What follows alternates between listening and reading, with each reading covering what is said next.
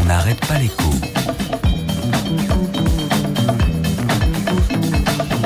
Alexandra Ben Saïd. Excusez-moi, Chantal, vous avez un, un sur l'oreille. Qu'est-ce que j'ai fait de mon stylo, moi? Je sais pas.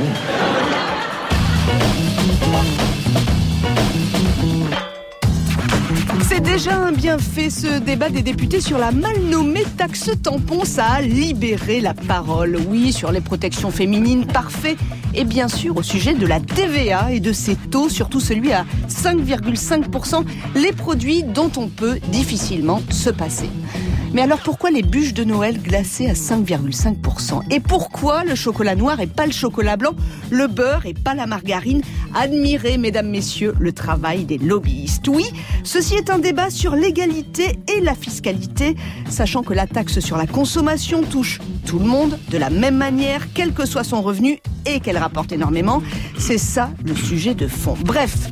La taxe tampon va diminuer, maintenant nous attendons des engagements. Allez les industriels, allez les distributeurs, la baisse de la TVA ne doit pas servir uniquement à augmenter les marges.